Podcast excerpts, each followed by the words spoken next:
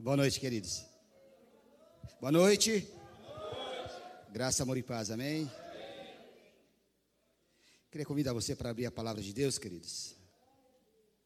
Livro do Atos dos Apóstolos, capítulo de número 2.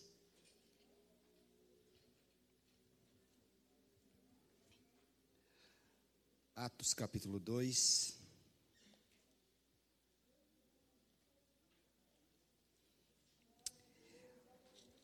Lá no verso 42, queridos.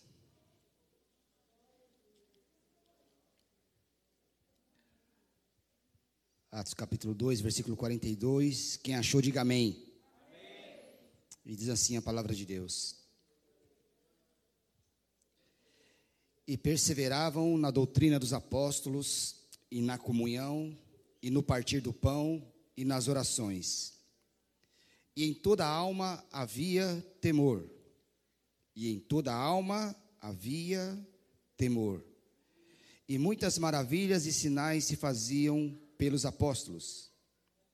E todos os que criam estavam juntos, e tinham tudo em comum, e vendiam as suas propriedades e fazendas, e repartiam com todos, segundo cada um havia de mister.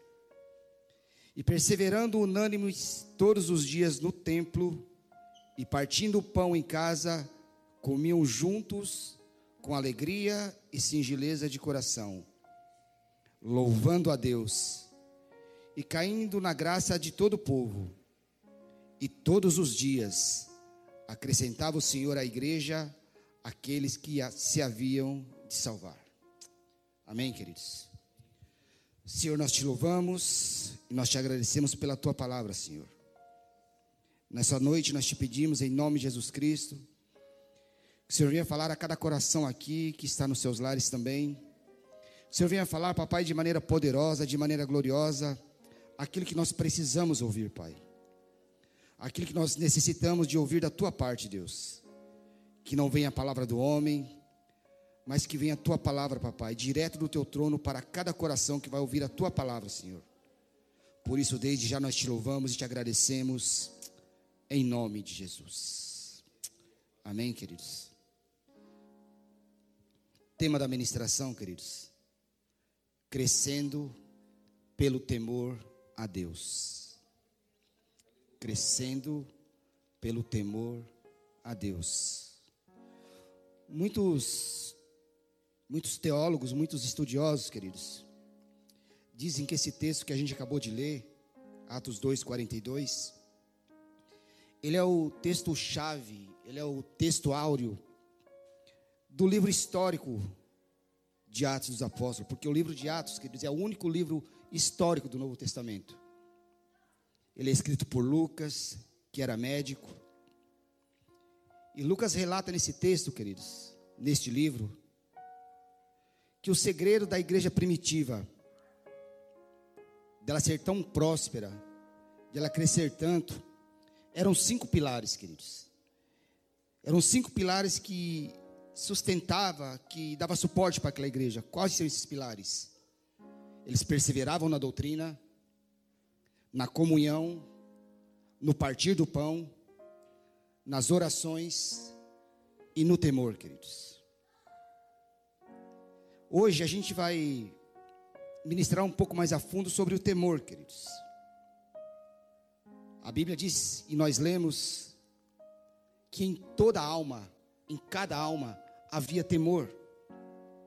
E diz que muitos sinais, muitas maravilhas, muitos prodígios eram feitos por meio ou por intermédio de todos os apóstolos. E a razão pela qual, queridos, nos dias de hoje, nós não temos assim uma explosão de milagres, muitos dizem que é por falta de fé. Muitos dizem também que é por falta de oração. Outros dizem que nós não temos tantos milagres nos dias de hoje, queridos, porque milagres eram apenas para aqueles dias da igreja primitiva, para quê? Para que o evangelho se espalhasse, para que o evangelho fosse propagado. Mas nenhuma dessas teorias, queridos, está correta. A ausência de milagres, queridos, não é por falta de fé. Os milagres na igreja primitiva também não eram exclusivamente pela presença de fé. A ausência de milagres nos nossos dias, queridos, não é por falta de oração. Assim como lá na igreja primitiva, os milagres não eram exclusivamente porque eles oravam muito. Milagres na igreja primitiva tinha como propósito a propagação do evangelho? Sim, que eles tinham. Mas nos nossos dias também é assim. Os milagres ajudam a, a propagar, a espalhar o evangelho. E infelizmente, queridos, nós temos, acredite se você ou não, nós temos metade da população do mundo que ainda não ouviu falar o nome de Jesus. E possivelmente hoje, queridos, a necessidade de se propagar o evangelho é mais urgente do que nos dias da igreja primitiva. Por quê, pastor? Quando você olha para a história da igreja, queridos, a Bíblia diz que na igreja primitiva, em 60 anos, a igreja primitiva fez com que o mundo inteiro ouvisse falar do nome de Jesus. Hoje nós temos, não se assuste, 3,6 bilhões de pessoas que ainda não ouviram falar o nome de Jesus. Então a propagação do Evangelho, a expansão do Evangelho é uma necessidade urgente. E os milagres, eles cooperam para que esse, essa propagação, essa expansão do Evangelho ocorra, queridos. Porque na igreja primitiva, milagres eram resultado de cinco fundamentos: da perseverança na doutrina dos apóstolos, na comunhão, no partir do pão, nas orações e no temor. Então era um conjunto de operações e prática daquela igreja que criava um ambiente para o milagre. Mas o que é o temor? Medo. Também. Mas não o medo porque o ser temido, no caso Deus, é uma ameaça para nós. Mas é o medo no conceito de que o ser temido, Deus, eu devo ter um temor tão elevado, tão soberano, que faz com que eu rejeite a ideia de desagradá-lo, de ofendê-lo, de desonrá-lo. A palavra temor no texto bíblico, queridos, ela é citada, falada por 359 vezes. E por 160 vezes, a expressão usada é temor a Deus ou temor de Deus. Então, biblicamente, temor significa reverência, respeito, veneração. Temor se manifesta quando eu temo a Deus, quando eu reverencio, quando eu tenho um respeito, quando eu rejeito a ideia de ofender a Deus quando eu rejeito a ideia de desagradá-lo. Este é o temor. E a Bíblia diz no texto que nós lemos que em cada alma havia temor. Ou seja, cada um desses irmãos aqui rejeitava a ideia de desagradar a Deus. Eles tinham cuidado de não ofender a Deus. Então isso nos dá a ideia de uma igreja, queridos, que reconhecia de maneira absoluta quem Deus era. E por isso, o que, que eles faziam? Eles decidiam agradar a Deus em tudo, não por obrigação, não por medo, mas pelo desejo profundo de não ofendê-lo. Sabe quando seu pai está em casa dormindo e chega alguém falando alto, você. Reverência, respeito, veneração, não quer incomodar. Este, este era o conceito de em cada alma havia temor. E na igreja primitiva, esse temor, ele continuava operando e imperando. E o resultado disso, sabe o que era? Milagres, queridos.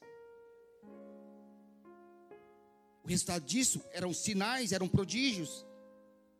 Isso gerava na igreja primitiva umas coisas tão, tão maravilhosas que milagres para eles, que eles não eram coisa sobrenatural. Milagres na igreja primitiva eram coisas corriqueiras, coisas do dia a dia. Por quê? Porque eles perseveravam na doutrina, perseveravam na comunhão, perseveravam nas orações, no partir do pão, e isso gerava neles temor. E quanto mais eles temiam, mais milagre aconteciam. E quanto mais milagre acontecia, mais eles temiam. Então aqui está o segredo dessa igreja primitiva, queridos. E Lucas, o autor do livro, ele enfatiza muito a palavra temor a Deus. Por exemplo, lá no livro de Lucas, do Evangelho de Lucas, capítulo 1, versículo 50, Lucas diz lá que a misericórdia do Senhor, ela vai de geração em geração sobre aqueles que o temem. No capítulo 18 de Lucas, versículo 2, ele fala de um juiz. Ele diz que esse juiz ele não respeita os homens, nem temia a Deus. Então Lucas ele expressa essa frase temor a Deus com relativa frequência. Lá no capítulo 23 de Lucas, versículo 2, Lucas declarando, falando daquele ladrão na cruz, na cruz, quando ele olhava para aquele outro ladrão que blasfemava de Jesus, ele diz assim: "Olha, nem mesmo aqui você teme a Deus. Para Lucas, queridos, o temor de Deus caracterizava aqueles que são discípulos. Para Lucas, aquelas pessoas que temiam a Deus são aquelas que são chamadas para a salvação. Então Lucas ele repete por várias vezes o temor a Deus nos seus textos, tanto no Evangelho quanto no livro de Atos. Quando ele fala de Cornélio, lá no no Evangelho de Lucas, capítulo 10, versículo 2, ele diz que Cornélio era um homem piedoso e temente a Deus. E quando você lê o livro inteirinho, o capítulo 10 do livro de Atos, Lucas, por algumas vezes, ele fala do temor a Deus para caracterizar algumas pessoas que faziam parte do plano de salvação de Deus.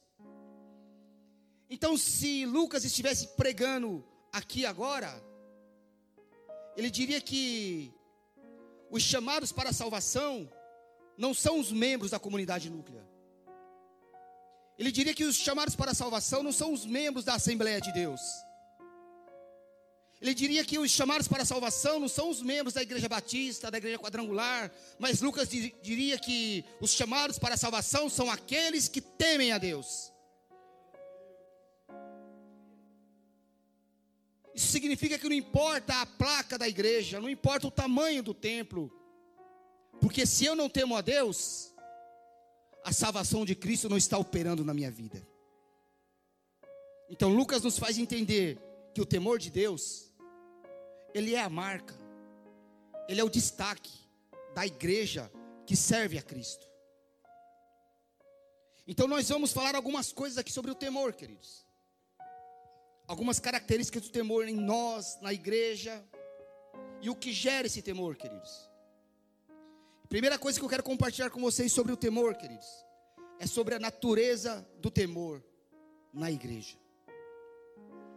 Quais são os traços desse temor, queridos, na igreja? Qual é a natureza desse temor? E a primeira coisa, queridos, o temor na igreja primitiva operava no coração dos crentes. Primeira coisa que nós temos que entender, queridos, que o temor operava no coração dos crentes daqueles irmãos. Por quê, pastor? Porque eles não brincavam de fé, queridos. Eles não brincavam de Deus. E nós hoje vivemos uma geração cujo temor de Deus se perdeu. Por quê, pastor? Porque se fala de qualquer maneira, se fala de qualquer jeito, em qualquer lugar, sem se preocupar se aquilo está ofendendo a Deus ou não. Nos comportamos no templo de qualquer maneira, queridos. Nos preocupamos em ser santo no templo, mas fora daí, vida que segue. E como diz o outro, deixa a vida me levar, vida leva eu. Queremos ser santo aqui dentro, mas lá fora não tememos a Deus. Quando o temor de Deus me diz que o Deus do templo ainda está comigo quando eu estou no shopping. Ainda está comigo quando eu estou na rua. Quando eu estou na escola, quando eu estou no trabalho. Então, se eu temo a Deus, queridos, se eu reverencio a Deus, eu não temo Deus apenas aqui no templo. Em todo, em qualquer lugar, eu reverencio a Deus. Eu não temo apenas aqui dentro. Mas eu sei que Deus está sobre a minha vida em todo e qualquer lugar. A tua presença se faz notória, o seu comando se faz notório em todo e qualquer lugar onde as plantas dos meus pés pisarem. E o texto diz, queridos, que em cada alma havia temor. E aí, dá licença de eu puxar um pouquinho para nós, queridos. E eu tenho que falar isso para o teu bem e para o meu bem. E eu vou falar agora da nossa comunidade, queridos. Eu vou falar agora da gente. E isso aqui que eu vou falar, queridos, é para o teu bem, é para o meu bem. Por quê, pastor? Queridos, domingo passado pela manhã, no primeiro culto, queridos. Você tem que ouvir isso. Domingo passado, no primeiro culto pela manhã, eu não conseguia ouvir a voz da irmã Vilela orando. Por quê, pastor? Tamanha era a conversa lá fora e aqui dentro.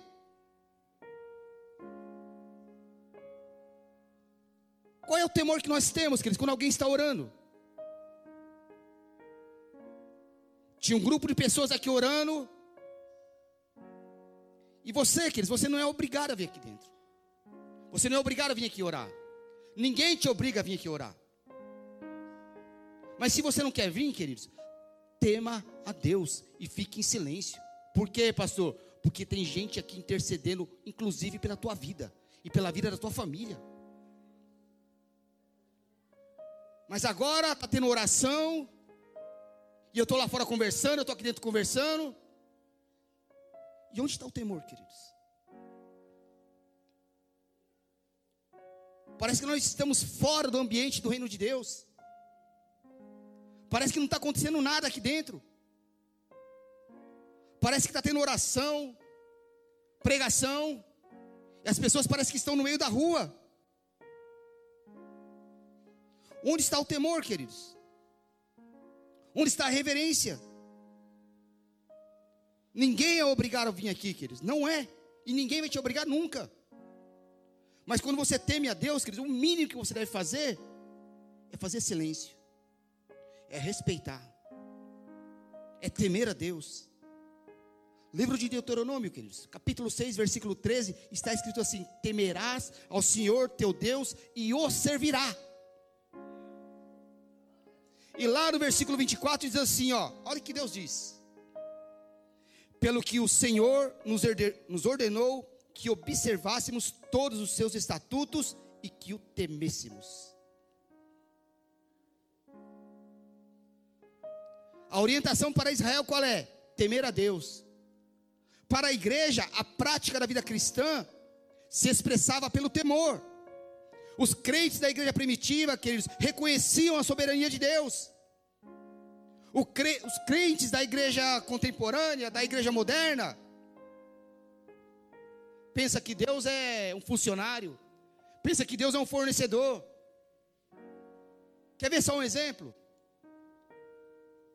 Tem gente que fala assim: ó, levei Deus no canto da parede, briguei mesmo com Deus, para ver se Ele dá aquilo que eu estou pedindo para Ele. E tem gente que pensa que isso é intimidade com Deus, mas isso é falta de temor a Deus, queridos. Por quê, pastor? Manda um soldado chegar para o general e falar: levei o general no canto da parede e falei para ele fazer tudo o que eu quero. Vai lá. Imagina aí um subalterno chegar para o governador e falar assim: ó, levei o governador no canto da parede e mandei fazer o que eu quero. Tem coragem? Vai alguém aqui lá no gabinete do fulano, pegar ele pelo colarinho e falar assim: ó, faz o que eu quero. Tem coragem? Vai lá. Agora eu chego diante dos reis dos reis, do Senhor dos senhores, do dono da vida, do Criador dos céus e da terra e vou colocar ele no canto da parede, irmão. E vou pedir para ele fazer aquilo que eu quero. Larga a mão de ser besta, irmão. Reverência, queridos, convém à tua vida. Reverência convém à tua vida. Tema a Deus. Diz que um pastor sul-coreano, queridos, ele veio ministrar uns dias desses aí em São Paulo. E ele estava ministrando a palavra de Deus, de repente ele parou de ministrar. Parou. E ele falou assim: Olha, eu não prego mais. Aí ele falou assim: Lá na Coreia do Sul, na hora da pregação, ninguém se levanta. As crianças não ficam andando para cima e para baixo, não. Mas ninguém se levanta. Todo mundo fica sentado ouvindo a palavra de Deus. E ele não pregou mais.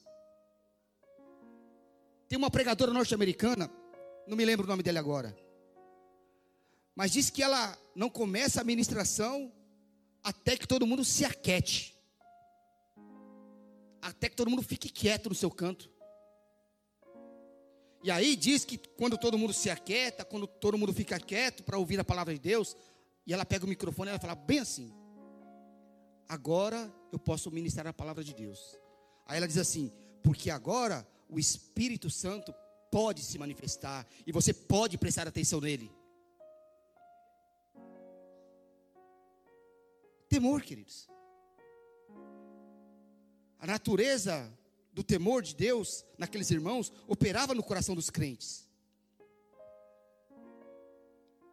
Segundo, o temor também operava no coração dos incrédulos. Daquele tempo. Dos incrédulos, sim, dos incrédulos.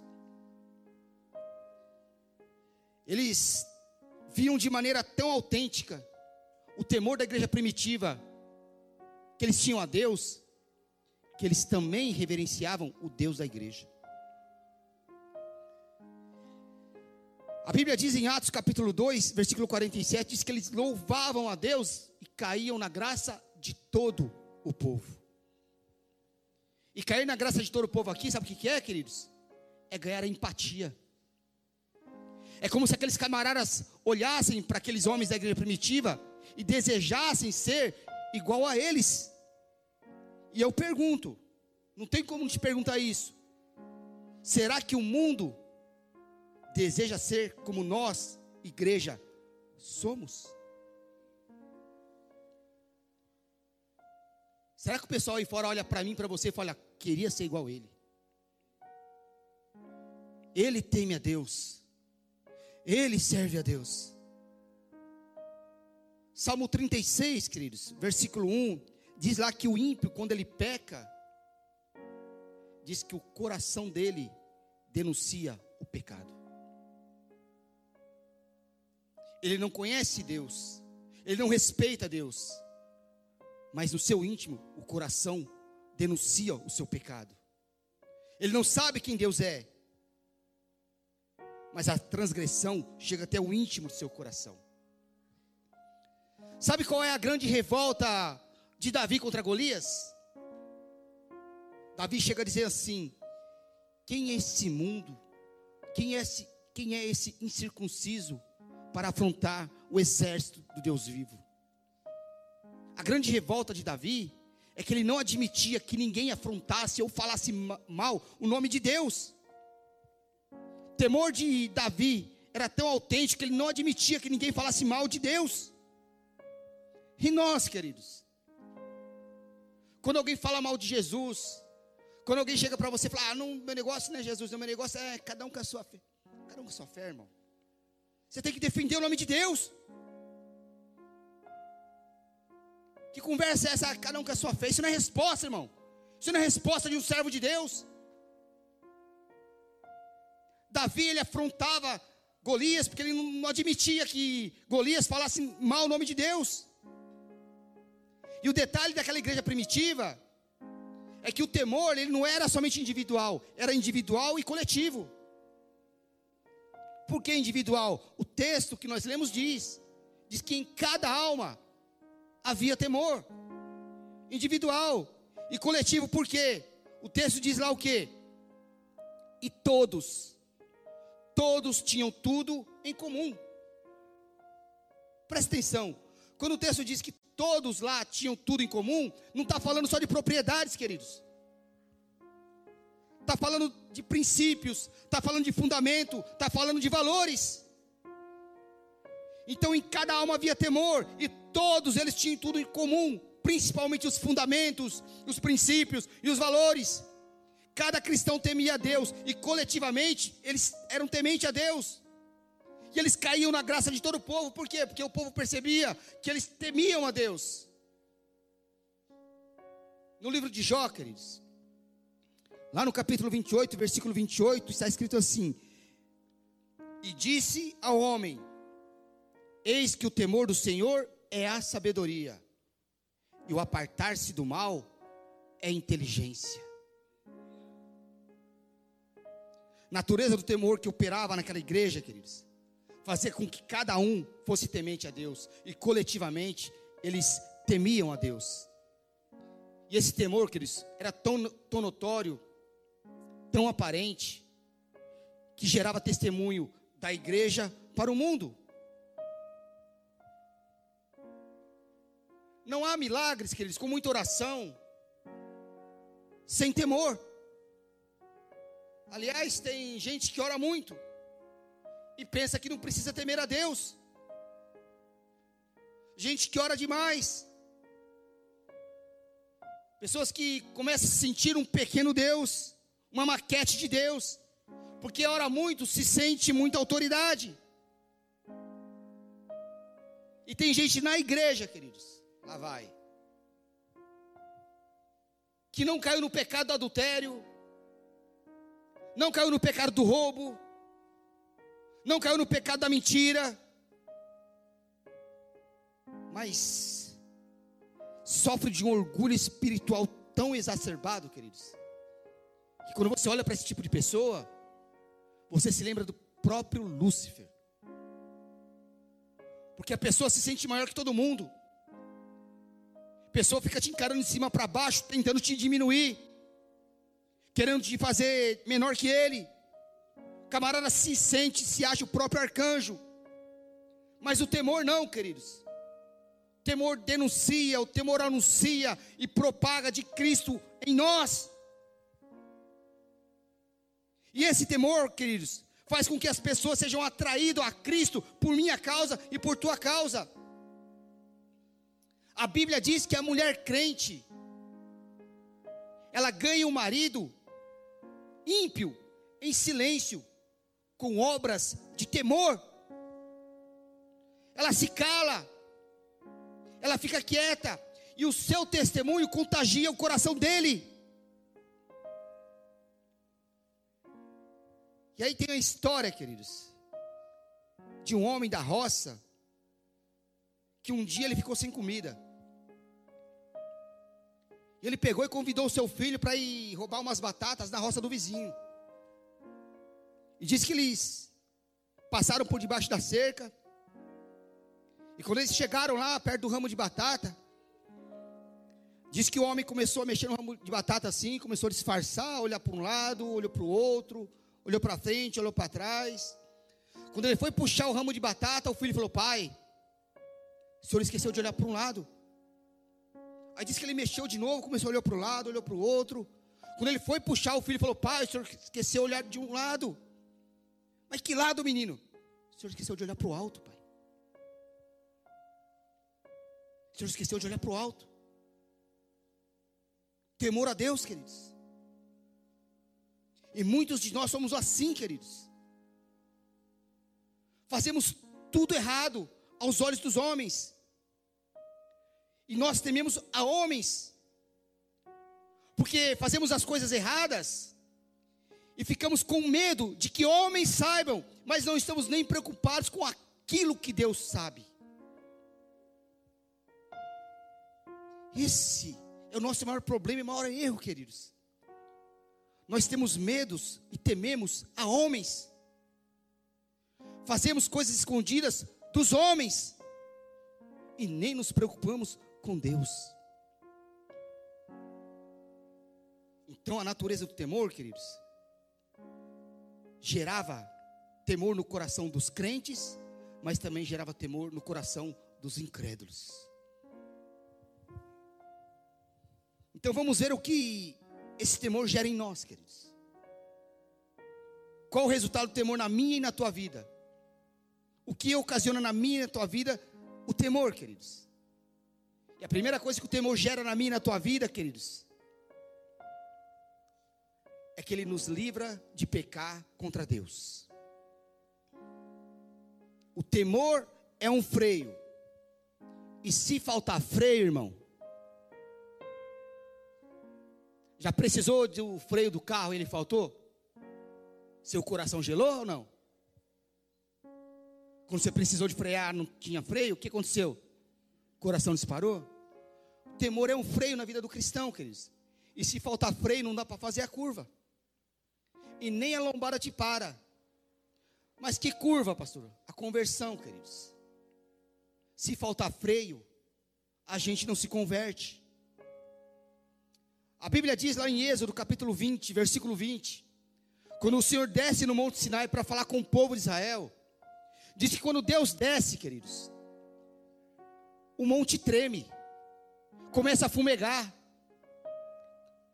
diz que vem relâmpagos, vem trovões, e diz que o povo olhou para aquilo tudo e correu, fugiu, com medo de Deus. Aí Moisés chamou o povo e falou assim: Gente, presta atenção. Deus não desceu aqui no meio de vós para que vocês tivessem medo dele, mas ele desceu no meio de vocês para que vocês o temessem e não pecassem contra ele. Então a razão pela qual Deus ele se manifestou com poder no meio do povo de Israel foi para que o povo não desenfreasse, não caminhasse sem temor a Deus e não pecasse contra Deus. Nós não devemos caminhar sem temor a Deus, queridos. Segundo da Crônicas, capítulo 19, versículo 7. Olha o que diz esse texto, queridos. Agora, pois, seja o temor do Senhor convosco, Tomai cuidado e fazei-o, porque não há no Senhor nosso Deus injustiça, nem parcialidade, nem ele aceita suborno. O camarada peca e fala assim: Vou levar um presentinho para Deus para ficar de bem com ele. Porque afinal de contas eu sou um dizimista, eu posso fazer isso. Eu sou um pregador, então vou levar um presentinho para Deus, vou subornar Deus para ficar de bem com ele. Eu sou um ofertante, eu posso fazer isso? Pode não, gente. Pode subornar Deus não. Porque para Deus não existe grande, pequeno, rico, pobre, quem dá mais, quem dá menos. Para Deus, diante de Deus, todos nós somos iguais. Diante de Deus, queridos, não há distinção. Deus, Ele não faz acepção de ninguém. Ele não faz separação por classe social, por nível cultural. Diante de Deus, todos nós somos iguais, queridos. Deus não se deixa corromper. Mas o temor, queridos, nos livra de pecar contra Deus. Então o temor gera em nós, queridos, isso. Medo de pecar contra Deus. Segunda coisa que o temor gera em nós, queridos, ele nos exercita para a autoridade. Pessoa que teme a Deus, queridos, que você tem um temor de Deus, você tem autoridade em Deus para exercer aquilo que Deus te delegou, queridos. Vou repetir para você entender. Quando você teme a Deus, você tem autoridade em Deus para fazer aquilo que Deus mandou você fazer. E tem uma história, queridos, uma conversa, que fala da ambição de um bobo da corte. E o grande desejo desse bobo da corte era ter o conforto, o poder e a autoridade do rei. Mas esse camarada ele era apenas o cara que contava piadas na sala real para agradar o rei e para agradar os convidados do rei. E um dia chegou o aniversário desse bobo da corte. E o rei chegou para ele e disse assim: Olha, você me alegra tanto, você me dá tanta alegria. Às vezes eu chego nesse palácio aqui amargurado, triste, e você quebra o gelo e faz o meu dia feliz. E como hoje é o dia do seu aniversário, você pode pedir o que você quiser. Qual é o presente que você desejaria que eu posso dar para você? E o bobo da corte falou para o rei: Majestade, eu sou muito feliz nesse palácio. Eu tenho tudo aqui. Eu como da melhor comida. Eu dormo na melhor cama. Então nada me tem faltado além do que eu já tenho. E o rei falou para ele: Não, mas deve ter alguma coisa que eu posso fazer por você. Então você pode pedir o que você quiser. E o bobo da corte falou: Na verdade, majestade, eu tenho um sonho. Mas se eu contar esse sonho para o rei, é capaz do rei cortar o meu pescoço. E o rei falou: Não, pode pedir o que você quiser, que eu te garanto que nada de mal vai te acontecer. E o bobo da corte falou: Meu sonho é ser rei por um dia. E o rei falou: Então você será. Você será o rei por um dia e eu vou ser o bobo. E o rei anunciou para toda a corte naquele dia que o rei naquele dia, durante o longo daquele dia, seria o bobo da corte. E aí, o rei começou a pular, a brincar, a beber, sem nenhum protocolo, sem nenhuma regra da sua majestade. Começou a se alegrar muito. E o rei provisório, o bobo da corte, ele estava meio inquieto. Ele estava incomodado. Estava suando muito. Até que chegou um momento que o bobo da corte, que era rei, chegou para o rei, que era o bobo da corte, e disse: Olha, você está meio inquieto, está meio incomodado. Está com algum problema? E o rei provisório, que era o bobo da corte, falou: Olha, rei, estão tentando te matar e você não sabe. Armaram um golpe para cima de você e você não sabe. E o rei, que estava com o bobo da corte, perguntou: Mas como assim? E aquele bobo da corte, que no momento era rei, falou assim: Olha, tem uma espada pendurada por um pequeno fio de linha, a ponto de quebrar, que está apontada para a cabeça do rei que está sentado aqui. Tentaram te matar e você não sabe. Diz que aquele rei, que estava como bobo da corte, riu dele e falou assim: Não, essa espada está aí desde os tempos de meu avô que era rei permaneceu nos dias do meu pai, e permanece nos meus dias até hoje, para lembrar que toda vez que eu estiver exercendo autoridade, tem uma espada que está acima da minha cabeça. Isso nos faz entender, queridos. O temor de Deus nos faz entender, nos faz perceber que nós podemos exercer autoridade. Mas toda autoridade que a gente exerce, queridos, está representada acima de uma cabeça. O Salmo, Salmo não, o livro de Samuel, segundo Samuel, capítulo 23, versículo 2, queridos. As últimas palavras do rei Davi, ele diz assim: O Espírito do Senhor fala por mim, e as suas palavras estão na minha língua ou na minha boca. E ali Davi vai revelando a sua história, ele vai contando que o seu reinado prosperou porque ele temia a Deus. E quando ele foi aconselhar o rei Salomão, ele disse assim: Olha, filho, se você quer prosperar no teu reino, quer ter sucesso no teu reino, tema a Deus. Queridos, existem pessoas que não estão na igreja e têm um temor a Deus tão autêntico, tão indiscutível. E tem pessoas que estão na igreja e estão brincando de Deus. A autoridade exercida, queridos, em temor, gera prosperidade. Nunca pense que a sua autoridade está acima de alguém, ou te faz melhor que alguém. Existe uma espada acima de nós, queridos existe uma espada. Existe alguém que está acima de nós. E que essa espada está apontada para nós. Não exerça a sua autoridade querendo ser melhor do que ninguém. Porque um dia você será cobrado sobre a tua autoridade. Livro de Romanos, capítulo 13, fala lá que não existe autoridade, não há autoridade que não venha de Deus. E quando fala de autoridade lá, não fala de autoridade eclesiástica somente, fala que toda autoridade, queridos. Então, queridos, não exerça sua autoridade para querer ser melhor que alguém. E o temor de Deus gera isso na gente. Nos ensina a ter autoridade. Terceiro, queridos, temor de Deus, ele prolonga os anos de vida.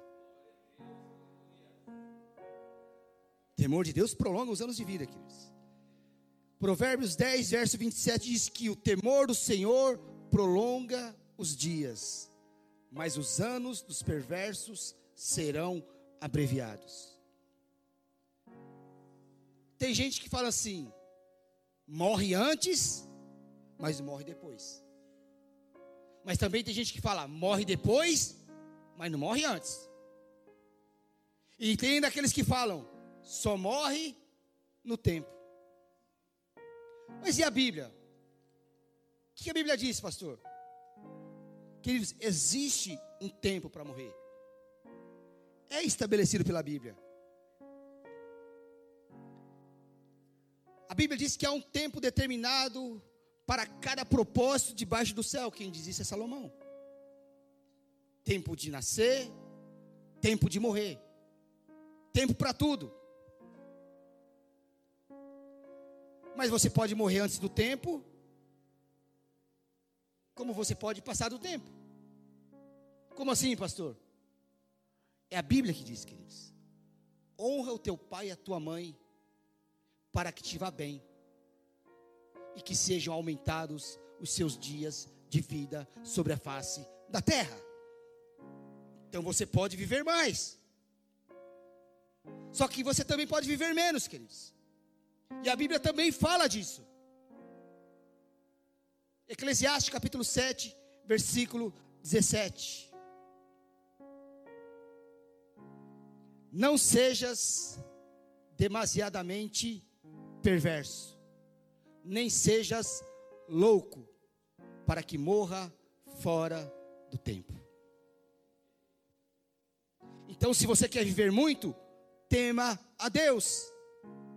Provérbios 19, 23 diz assim: O temor do Senhor conduz a vida, aquele que o acha ficará satisfeito, e o mal nunca o visitará.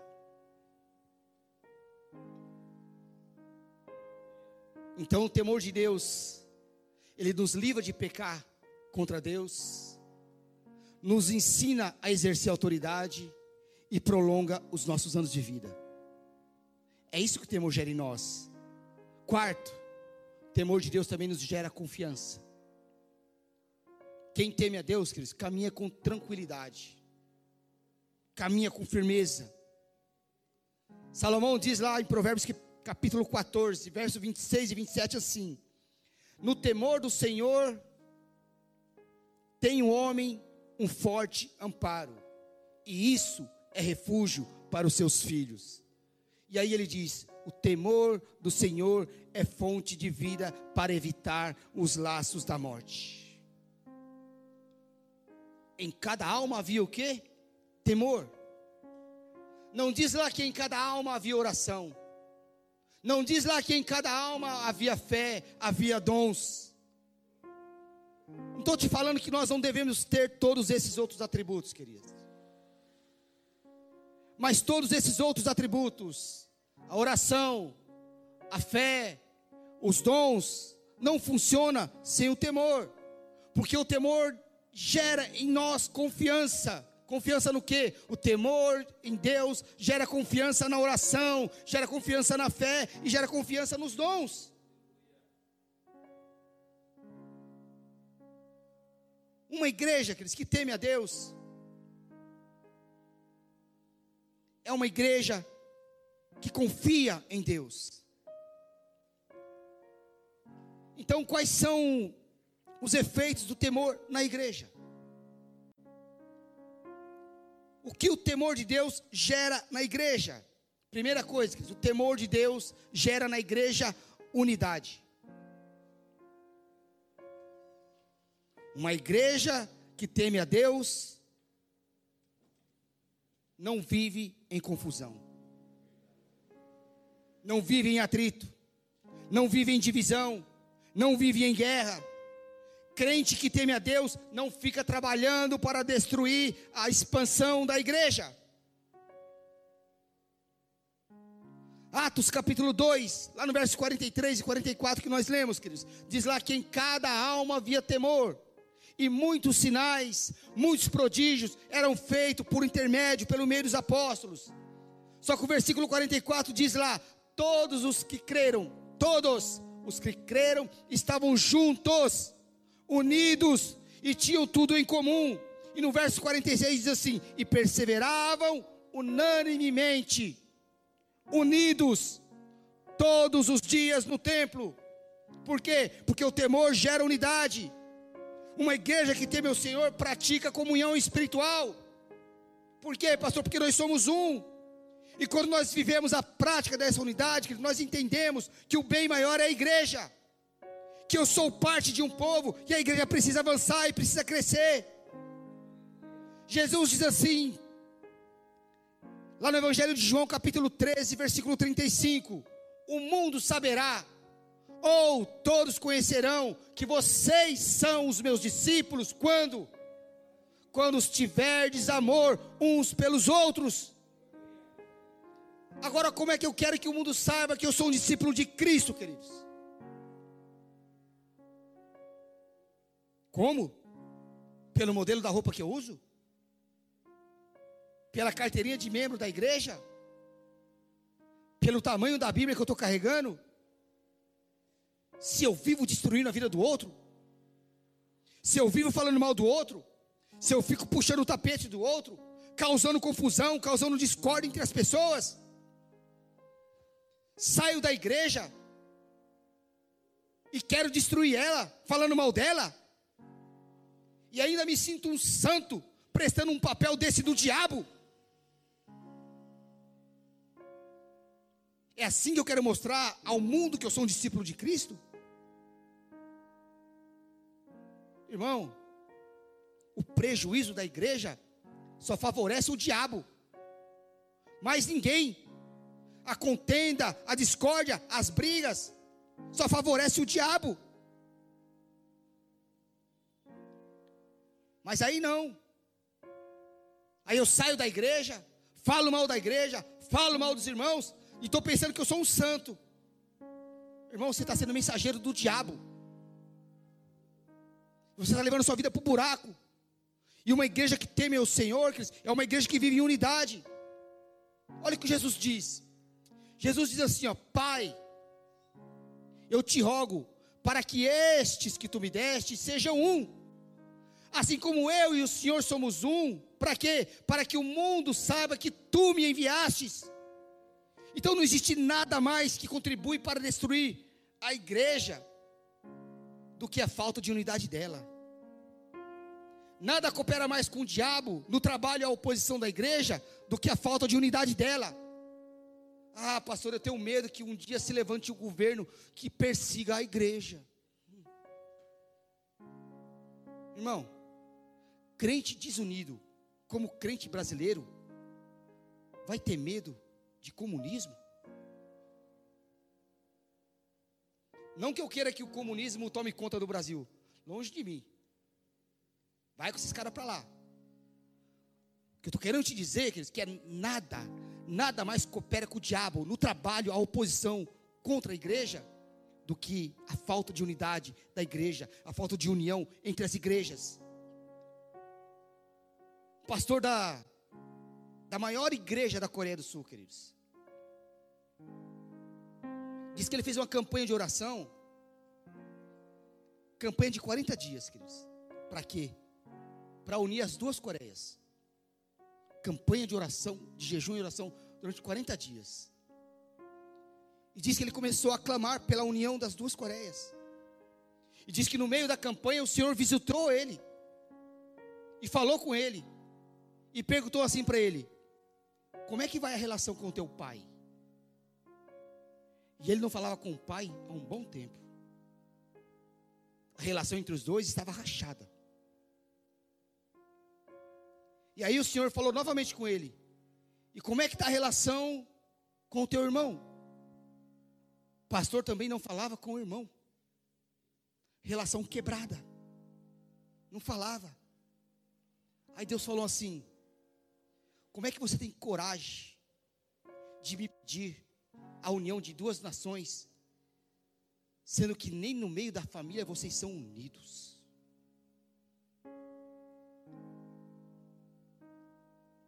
sem que nem entre vocês vocês são unidos, você quer unir duas nações? Então diz que esse pastor ele marcou uma reunião com a família. Diz que eles conversaram e ele foi lá e se reconciliou com seu pai. E ficou tudo bem com seu pai. Aí foi lá se conversou com seu irmão, também se reconciliou com seu irmão. E ficou tudo bem. E eles voltaram a fazer a campanha voltaram a orar, voltaram a jejuar, a clamar. Aí Deus falou novamente com ele: Agora você promova a unidade na igreja. Primeiro você resolve o problema dentro de casa, para depois resolver fora. Nós, queridos, Brasil, igreja, nós queremos um país sólido, nós queremos um país próspero, nós queremos um país poderoso, mas nem na igreja a gente consegue ser unido, queridos. E eu não estou falando da união de duas pessoas, não. Eu estou falando de unidade dentro da igreja. Uma igreja que não se une. Uma igreja falando mal da outra. Uma igreja que não para com essa, vou falar aqui, com essa idiotice de ficar discutindo na internet. Coisas que não mudam teologia que não muda, princípios doutrinários que não alteram a verdade da Bíblia. Só porque alguém pensa ou crê diferente de mim, eu já critico. Ah, eu sou tradicional, eu sou pentecostal. Ah, na minha igreja bate palma, credo. Ah, na minha não bate. E fica discutindo isso. As idiotices, queridos. Ah, eu sou arminiano, ah, eu sou calvinista, ah, eu sou pré-tribulacionalista, ah, eu sou pós. Ah, Jesus vai voltar no meio da tribulação. Queridos, isso não muda a verdade bíblica, isso só traz prejuízo para a igreja. E a gente não se une, fica um esculhambando o outro. E a igreja não tem unidade. E a gente não sabe que a gente é um só corpo. Quando eu xingo outro, estou xingando meu próprio corpo. Mas o temor de Deus verdadeiro gera unidade. É isso que nós temos que entender, queridos. E parar com essa idiotice de ficar crente brigando com crente. Você já viu na internet um espírita brigando contra outro espírita, queridos? Já viu um macumbeiro brigando contra outro macumbeiro? Não, né? E nós, olha a vergonha que nós estamos passando. E o temor de Deus ele tem que gerar em nós unidade, queridos. Parar com esse negócio de ficar criticando a igreja do outro. De, de ficar criticando a doutrina da outra igreja. Se eles estão lá é porque eles gostam daquele jeito, querido. Se nós estamos aqui é porque nós gostamos desse jeito. E isso tem que gerar unidade no corpo. Temor gera na igreja, queridos, louvor. Em cada alma havia temor. Mas lá no versículo 47 diz lá o que? que eles louvavam a Deus e caíam na graça de todo o povo. É assim que está escrito no texto bíblico. Só que aí eu subo para louvar aqui em cima e não vou com a cara do meu irmão. Eu sou o pregador do dia, mas o camarada que está pregando aqui, eu não gostei dele hoje. Eu estou aí embaixo louvando a Deus, batendo palma, glorificando, dançando com Deus, mas eu sou inimigo do outro irmão que está do outro lado, que está fazendo a mesma coisa que eu. A gente diz que a nossa vida é para louvar a Deus, mas a gente louva a Deus aqui, em casa está brigado com o pai, está brigado com o primo, não fala com a mulher do diácono. Que louvor é esse? Que temor é esse, queridos? Dizemos que somos feitos, criados para louvor e glória do Senhor. Mas aí, sou um pregador famoso. Todo mundo me reconhece no Brasil. Sou muito requisitado, mas sou inimigo do outro pregador que está pregando a palavra de Deus. Será que é pregador também, queridos? E dizemos que nossa vida é para louvar a Deus dessa maneira? Aonde está o temor, queridos? Aquela igreja tinha sinais, prodígios e maravilhas, porque eles louvavam a Deus e caíam na graça até do ímpio. Nós não caímos na graça nem dos nossos irmãos, e somos inimigos deles. De uma mesma fonte, queridos. Não pode jorrar água doce e amarga. Ou louvamos a Deus, ou blasfemamos do seu santo nome. Efésios capítulo 5, queridos, verso 18, diz assim: Não vos embriagueis com vinho, no qual há dissolução, mas enchei-vos do Espírito, falando entre vós com salmos, entoando e louvando de coração ao Senhor, com hinos e cânticos espirituais. Então, se você está brigado com alguém, queridão, saiu da igreja e está falando mal dos outros, abra teu olho, por quê, pastor? Hebreus 12, 14. Segui a paz e a santificação, sem a qual ninguém verá ao Senhor. Ah, pastor, mas está falando ali, tá falando ali no texto que é sem santificação que eu não vou ver a Deus. É? Então lê o texto direito, queridos escritor está falando lá que sem paz você não consegue se santificar. Se você não tiver paz, queridos, não tem como você santificar. Porque como é que eu posso me santificar, queridos, sem estar em paz com os meus irmãos? E a Bíblia diz é paz com todos. tempo voa.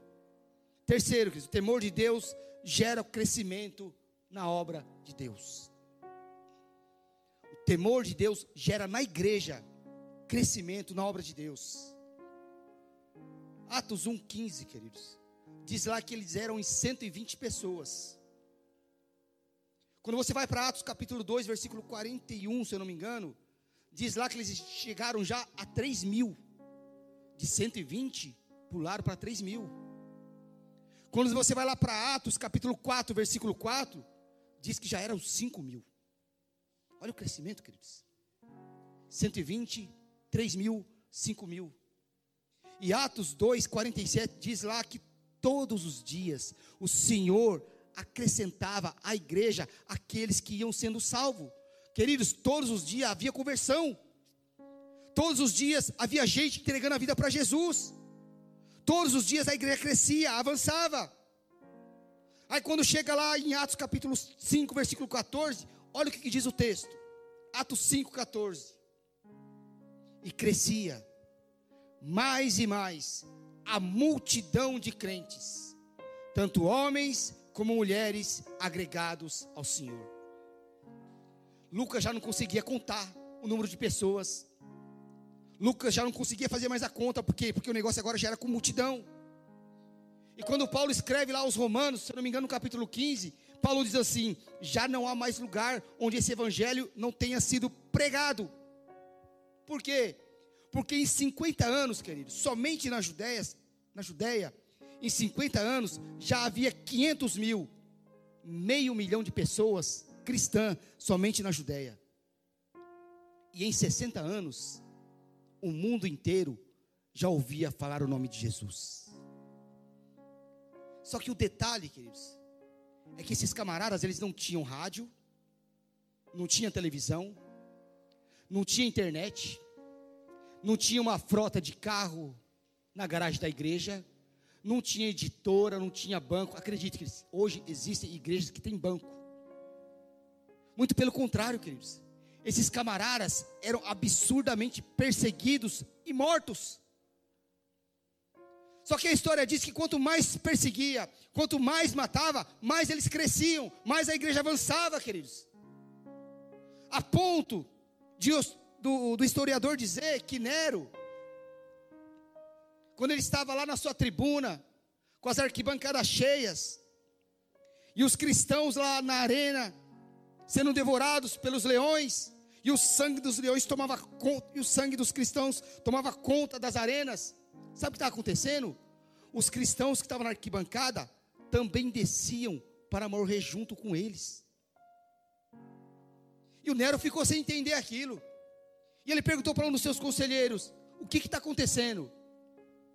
E o conselheiro do Nero, do Nero falou assim: Esse povo sabe morrer, majestade. Porque se fossem os romanos, eles estavam gritando horrorizados. Mas esse povo está morrendo, dando glória a Deus, ao Deus que eles servem. E quanto mais se perseguia, quanto mais se matava, mais a igreja crescia, mais a igreja avançava. Por quê? Porque eles temiam a Deus. E por causa daquele temor gerava milagres. E muitos sinais e prodígios se realizavam. E qual é o nosso problema? Qual o problema da igreja nos dias de hoje? Nosso problema, queridos, é porque até quando Jesus ele faz uma cura, faz um milagre, lá no nosso íntimo, queridos, vem aquela vaidadezinha querendo crédito.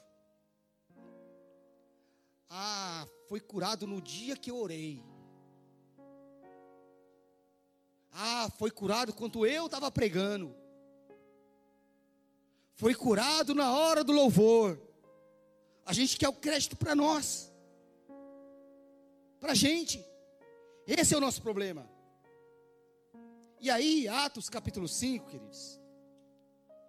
Olha o que diz Atos capítulo 5, verso 12. A partir do verso 12. E muitos sinais e prodígios eram feitos entre o povo pela mão dos apóstolos e estavam todos unanimemente no alpendre de Salomão. Quanto aos outros, ninguém ousava ajuntar-se com eles, mas o povo tinha-os como grande estima. E a multidão dos que criam no Senhor, tanto homens como mulheres, crescia cada vez mais, de sorte que transportavam os enfermos às ruas e os punham em leitos e em canilhas, para que ao menos a sombra de Pedro deste passasse e cobrisse algum deles. Queridos, como eu disse, milagres para eles não era algo extraordinário. Milagres para eles era algo comum. Mas hoje em dia, milagre para nós é extraordinário. E quando o milagre é extraordinário, a gente quer o crédito para nós. A gente não dá o crédito para Deus. Esse é o problema da nossa igreja, queridos nós não estamos fundamentados na doutrina dos apóstolos, na comunhão, no partir do pão e nas orações. E se nós não estamos fundamentados nisso, queridos, isso não gera temor em nós. E a gente reclama que não tem milagre hoje em dia, por quê? Porque nós não estamos fundamentados nisso, queridos. E o conselho pastoral que eu dou para você, queridos, é que nas suas orações a partir de hoje, peça para Deus que através do Espírito Santo gere temor no seu coração. Peça para Deus gerar temor em você. Por quê, pastor? Você já viu como é que um católico, queridos, se comporta quando ele passa em frente a uma igreja católica? O que, que ele faz? Ele faz o símbolo da cruz? Um muçulmano, queridos, ainda que ele seja dentro de um avião, no alto, em pleno voo, deu a hora dele orar, queridos. Ele se ajoelha no corredor do avião e faz a sua oração. E ele não está nem aí quem quer passar ou não. Se está na hora de ele orar, ele para, ajoelha e ora. Tem uma igreja na Alemanha que é considerada a igreja sede do satanismo na Europa. E diz que nessa igreja, queridos, ninguém entra sem antes reverenciar o diabo.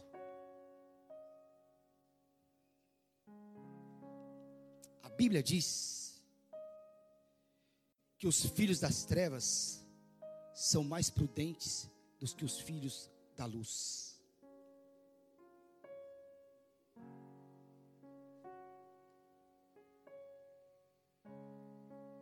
Então nós, queridos, que cremos em Jesus Cristo, nós que temos por Jesus Cristo uma veneração, uma reverência, uma adoração, queridos, temos que aprender a temê-lo de todo o nosso coração. Por quê? Porque pessoas que desconhecem as verdades espirituais, queridos, elas são muito mais tementes aos seus deuses e às suas divindades do que nós somos por Jesus. Deveríamos entender que Deus está acima de tudo e acima de todos, e sempre nos lembrar disso. E pedir para Deus que Ele enche o nosso coração de temor, queridos, de reverência. Não por medo, queridos, não por obrigação, mas por medo sim de afrontar a Deus, medo de ofender a Deus, medo de agradar a Deus. não é um, um medo, queridos, no sentido de escravidão, mas é um medo no, no, aspecto de cuidado. Eu tenho tanto zelo pela santidade, pela majestade de Deus, que eu não quero incomodar Ele, que eu não quero ofender Ele, sem tornar isso uma religiosidade, queridos, mas tornar isso uma verdadeira adoração. E entender que nós somos servos de Deus, queridos, que devemos temê-lo, não somente dentro do templo, mas principalmente, queridos, quando estivermos fora do templo. Você está aí ainda? Se coloque de pé, queridos.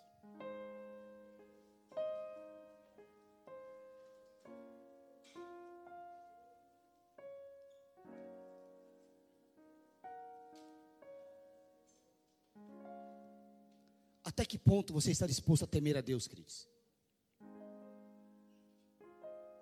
Até onde vai a tua reverência a Deus? Quando o calo aperta, você não teme mais a Deus? Quando surge uma oportunidade de ganho ilícito, você não teme mais a Deus? Quando, quando surge uma oportunidade de você ficar num relacionamento que não agrada a Deus, você não teme a Deus. Sabe aquela historinha de olhar para um lado, olhar para o outro, mas se esquecer de olhar para cima? Até onde nós tememos a Deus, queridos? Só até onde nos convém?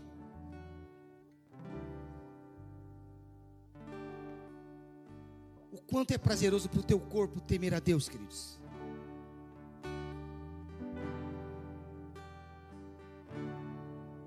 Quando o prazer é só para você, você não teme mais a Deus?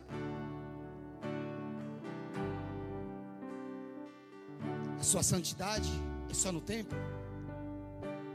O seu temor a Deus é somente no templo? Repense o seu conceito de temor a Deus, queridos.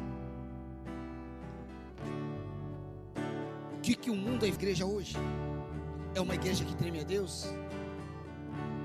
Ou, me desculpa o palavreado, ou a igreja de hoje está esculhambada? Não há mais reverência, não há mais temor a Deus.